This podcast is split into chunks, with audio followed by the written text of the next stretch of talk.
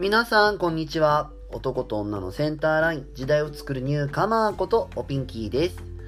さあ、今日も始まりました。おかまのオブスラジオ。皆さん、今日はどんな一日をお過ごし？最近、こう、10月に向けて寒くなってきたよね、ほんと。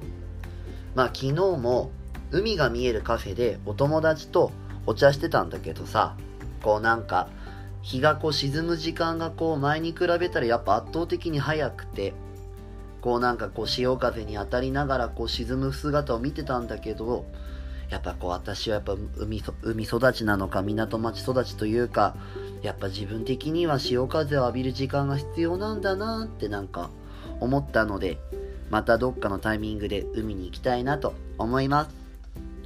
さあ早速本日もこのコーナーから行ってみましょう。今日の1日1ブス私がしているブス説法の中からこんなことをしている時もしくはこんな状態になっている時は素じゃない状態ブスな状態なので気をつけなさいをお届けしています。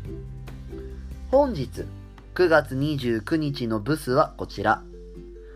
自分が悪いに従ったらブスです。こう何かが起きた時どうしていいかわかんなくなるとさ、ついつい自分が悪いってことにしたくなる時あるでしょ？でも、自分が悪いに従ったらそれはブスよ。ある意味自分が悪いにすることでその場を収めようとする。ある意味自分の身を守ってることだと思うんだけどさ、それって一度癖がついちゃうと、全部が自分が悪いに収めたくなっちゃうわけ。つまり、何が起きても自分が悪いでいいんですよねみたいなスタンスができちゃうの。大事なのは自分が安心できるっていうのをまずテーマに探してみるのが大事かなって思うのよね。その上で誰が悪いとかじゃなくてこれからどうすればいいかっていうふうに考えていけばいいと思うの。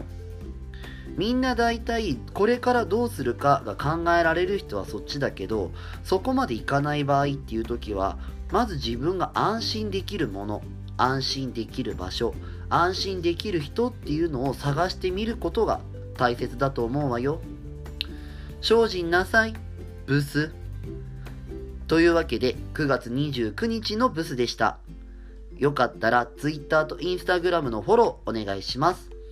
アットマーク、ひらがなでおピンキー。アットマーク、ひらがなでおピンキーで検索してみてね。